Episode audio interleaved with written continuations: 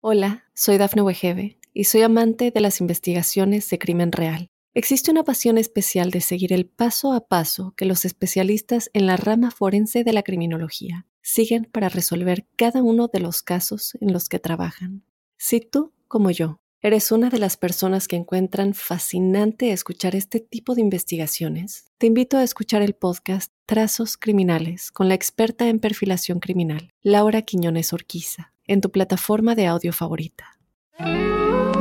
Mitos y leyendas de nuestra América. ¿Me acompañan? Soy Jenny de Bernardo.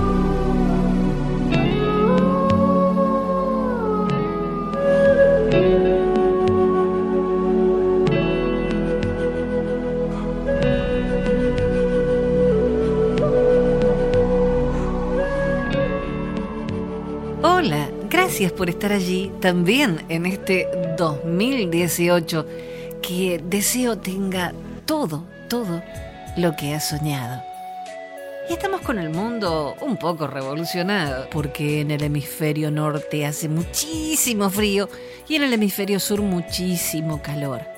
Aquí, en mitos y leyendas, siempre vas a encontrar un clima templado, un clima de amistad, un clima de compañía. Porque contamos cuentos, contamos historias de toda nuestra América y puedes escucharlas en iTunes. Después nos dejas tu comentario. También si quieres compartir alguna leyenda de tu tierra, puedes hacerlo a través de nuestras redes sociales o a nuestro email mitos y leyendas de América gmail.com. Y también tenemos que agradecer a Causac, que ellos siempre nos acompañan con su maravillosa música.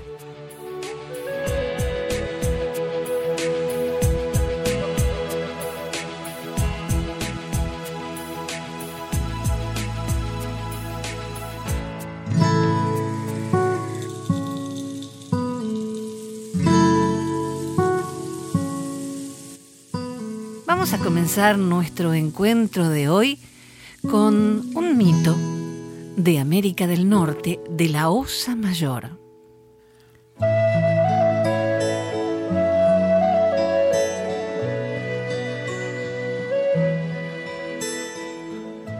Cuenta una leyenda que cuando la Tierra era todavía muy joven, un indio americano envió a sus siete hijos al bosque para que aprendieran a leer el viento. Ellos entraron en el bosque y anduvieron silenciosamente mientras escuchaban cada uno de los sonidos del viento.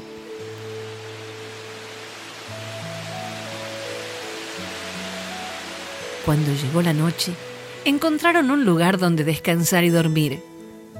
Las estrellas que cubrían el cielo eran muy brillantes. Durante la noche, un extraño sonido despertó repentinamente al hermano mayor. El viento estaba cantando. No podía entender la canción, pero al mirar a las estrellas vio un reflejo brillante en las Pléyades. Se quedó muy sorprendido. Parecía que las estrellas brillaban siguiendo el ritmo de la canción del viento. Inmediatamente despertó a sus hermanos para que escucharan la canción del viento y le ayudaran a entenderla. Se tomaron de las manos y empezaron a bailar. La canción creció en intensidad y su baile se hizo más intenso. De repente, empezaron a elevarse hacia la estrella brillante, que era la más joven de las siete hermanas Pléyades. Ella se había enamorado del hermano más joven, Misar.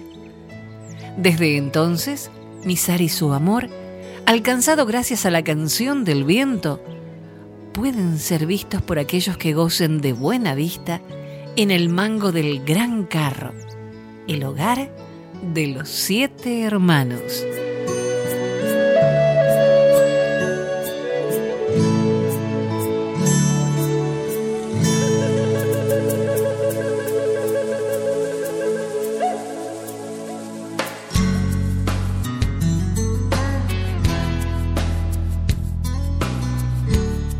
Voy voy a contarte la leyenda de Luna Inquieta y Lobo Salvaje. En una tribu lejana había una hermosa mujer llamada Luna Inquieta. Siempre soñaba con que alguien le acompañase toda su vida. Era hija del jefe de la tribu llamado Granoso Gris y su madre Rayo de Luna. Cuando llegó la temporada de caza, Granoso Gris vio en el campo de bisontes a un hombre tendido y muy herido. Abandonando la casa, lo llevó a la tribu para que le curase la hija de él. Luna inquieta sentía en su corazón un sentimiento que solo se da cuando se está enamorado. Cuando se recuperó y despertó ese extraño, se encontró ante la especial hermosura de la mujer que le cuidaba. Él dijo llamarse Lobo Salvaje. Se dice en esos lugares que él se quedó en esa tribu siendo aceptado por todos y empezó a pretender a Luna inquieta y era correspondido. Pero, como todo casi nunca es perfecto, se atravesó una desconocida en la cual vio algo extraño en ella. Y su corazón hundido en el mar de confusiones dudaba de su sentir y pretendió a ambas. Dicen que la justicia llega a su debido tiempo, y así fue desterrado de esa tribu por ese mal acto. Anduvo vagando por muchos lugares, mientras en la tribu lloraba Luna inquieta. Sufría mucho creyendo que él la traicionó. Sin saber que a raíz de esto, Lobo Salvaje descubrió que su único y verdadero amor era ella. Él se arriesgó y fue una noche a buscarla a la tribu y la vio a escondidas. Ella le rechazó muchas veces, pero a los corazones enamorados no se les puede mandar. Ella le prometió que hablarían la próxima noche de luna llena y él se fue. Luna inquieta, confundida, acudió con su padre y le dijo lo que le había pasado. Él no supo qué decir, solo decía, la verdad, no sé qué creer. Él quería mucho a su hija, así que llamó a la madre de ella y entre ambos hablaron de esto. Tratando de aconsejarle sin saberse escuchados por alguien de la misma tribu, que alertó a los cazadores para matarle cuando llegara esa noche. Al final llegó la noche acordada y se sentía en el ambiente la tristeza se escuchaba mucho el aullar de los lobos. Lobo Salvaje notó a esa gente que quería dañarle y entró en la choza del jefe donde estaban tanto Granoso Gris, Rayo de Luna y su amada Luna Inquieta. Tanto el padre como la madre les aconsejaron huir lejos a las montañas, más allá del campo. Y los padres de Luna solo pidieron que fueran felices. Ambos huyeron, pero para mala suerte de ambos, les persiguió el grupo de caza. Lograron pasar las montañas y al llegar al campo, cuando casi les alcanzaba el grupo para matarlos, se dice de esta leyenda que el hada del amor con su gran espada como vara mágica apareció y les dio un regalo de amor, la confianza mutua. A ella la convirtió en una salamandra del desierto y a él también. Los cazadores asustados huyeron de regreso a la tribu. Se dice que hasta ahora, en estos tiempos, en el campo se puede hallar a dos salamandras del desierto que siempre miran al cielo, donde las nubes les vigilan y les cuidan, mientras ellos dos se aman eternamente hasta el fin de los tiempos.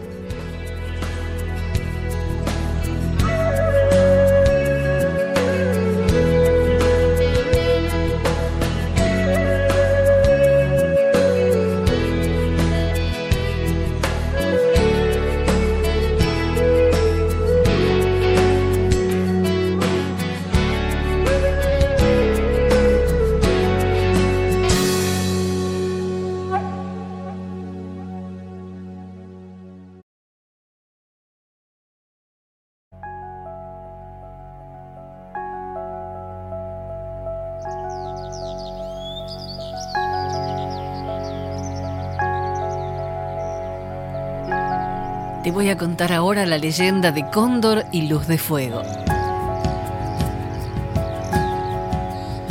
En una tribu muy lejana y actualmente casi extinguida, se escuchaba en la lejanía los tambores de los cheroquis. El jefe indio León herido entonaba un cántico de dolor. Era tan grande su lamento que el viento lo dispersaba a otras tribus del sur. Todos a su alrededor escuchaban con los ojos cerrados esa historia de dolor y venganza. León herido tenía un hijo llamado Cóndor. Cóndor era uno de los más adelantados guerreros y cazador de la tribu. Todos los días al amanecer salía a cazar con sus otros compañeros, amigos de la infancia. Un día, se alejaron demasiado y se les hizo noche en el camino. Había una tribu cerca y se acercaron. Eran de los suyos y allí se cobijaron. Cóndor se fijó en una hermosa muchacha porque no era como las demás. Era de piel blanca y pelo dorado. Al instante, se sintió atraído por ella. Se llamaba Luz de Fuego. Al amanecer, él volvió a su tribu, pero con ella en el corazón. El caso era que estaba a punto de tomar por esposa a una muchacha llamada Lluvia de Mar, y tenía en su interior una lucha de sentimientos. Cóndor escapaba cuando podía a la otra aldea para estar con Luz de Fuego y le contó la verdad. Luz de Fuego le aconsejó que le dijera la verdad a Lluvia de Mar, pero él no quería perder la amistad de Lluvia de Mar. Mientras esto ocurría, Lluvia de Mar empezó a sospechar. Un día, siguió a Cóndor y descubrió la verdad llena de rabia, fue a León herido a contárselo. León herido no la creyó, pensó que eran celos sin sentido. Pero Lluvia de Mar decidió tender una emboscada a luz de fuego y reunió a sus amigos de la tribu. Jaguar Sereno era el mejor amigo de Cóndor y de Lluvia de Mar, y pensó que Luz de Fuego lo había embrujado. Jaguar fue con todos sus compañeros en la noche hasta la tribu de Luz.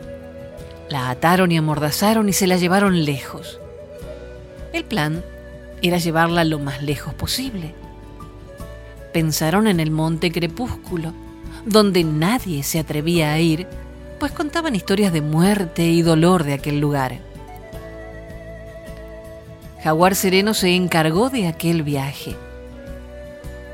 Durante el trayecto, sintió la mirada clavada de luz de fuego todo el tiempo. Una vez cerca del lugar, él la miró a los ojos y quedó maravillado del sentimiento que desprendía su mirada. Transmitía paz y amor. Consternado, decidió dejarla en una gruta cercana a Monte Crepúsculo, pensando que sobreviviría allí. A la vuelta, se encontró desde la lejanía con los lamentos de dolor de Cóndor. Leyó en el viento la palabra venganza. Abrumado por todo, llegó al poblado y allí estaba Cóndor, preparado para la lucha. Estaba como loco. Se había puesto sus pinturas de guerra y proclamaba venganza una y otra vez. Atacaba a todos y pidió a su padre el destierro de lluvia de mar. A continuación, se acercó a Jaguar lanza en mano, pero su padre, león herido, le detuvo. Hijo, le dijo, esto no tiene sentido. Tú debiste ser sincero desde el principio. No tenías claros tus sentimientos. Pero Cóndor empezó a atacar a todos en un ataque de ira. Mató a muchos y se alejó corriendo en busca de luz de fuego. Después de varios días llegó a la gruta. Allí se hallaba el cuerpo sin vida de luz de fuego. Jaguar Sereno decidió seguir a Cóndor y lo encontró arrodillado a los pies de Luz de Fuego. En un ataque de celos, envidia e ira, atacó a Cóndor por la espalda, matándolo en el acto. Asustado por lo que había hecho, decidió huir. Pero al dar la vuelta, se encontró con León herido, de cuyos ojos se desprendía una ira incontrolable. Cogiéndolo de la cabellera, lo arrastró hasta el poblado y delante de todos lo ató a un tronco y le arrancó la cabellera. Esto es lo que hace la traición, dijo León herido. El amor lo convierte en odio y el odio conduce a la muerte, ya no física, sino muerte de espíritu. El que quiera oír, que oiga. Lluvia de mar, recoge tus cosas y sal del poblado donde no pueda verte más. Y ustedes, los que se creían amigos de Cóndor, vayan hacia el lugar donde están sus cuerpos y tráiganlos aquí. Mientras esto acontecía, un suceso extraordinario ocurría en la gruta donde se encontraban ellos. En aquel lugar habitaba un espíritu, el espíritu del fuego. Conocedor de todo lo sucedido, decidió llevar los cuerpos al monte crepúsculo y les hizo un altar. A lo lejos, León herido veía el monte crepúsculo y asombrado pudo observar en su cúspide dos figuras recostadas, cóndor y luz de fuego, y un volcán de fuego alrededor de ellos. León herido lloró amargamente, pero detrás de sus lágrimas había una luz de esperanza. Tal vez la ira que se guarda en el corazón y lo ennegrece. Tal vez el dolor llevado en el alma que no deja ir a las almas en paz al otro lugar donde solo hay paz. Y cuentan que en la noche que hay lluvia de estrellas, se ven en el firmamento dos personas paseando de la mano por el cielo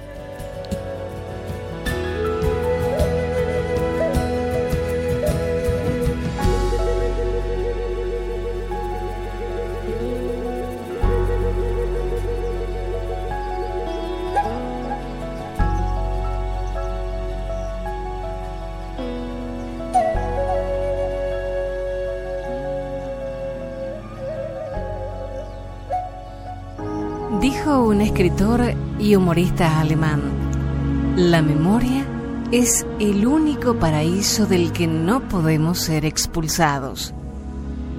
Recordemos entonces estas tradiciones de nuestra tierra para no olvidar nuestras raíces y seguir construyendo nuestros castillos.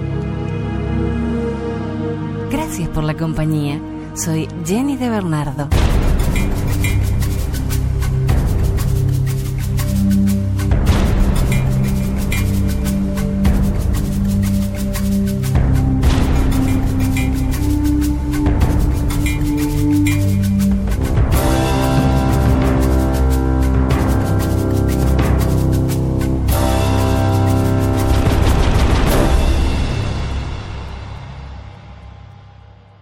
Hola, soy Dafne Wegebe y soy amante de las investigaciones de crimen real. Existe una pasión especial de seguir el paso a paso que los especialistas en la rama forense de la criminología siguen para resolver cada uno de los casos en los que trabajan.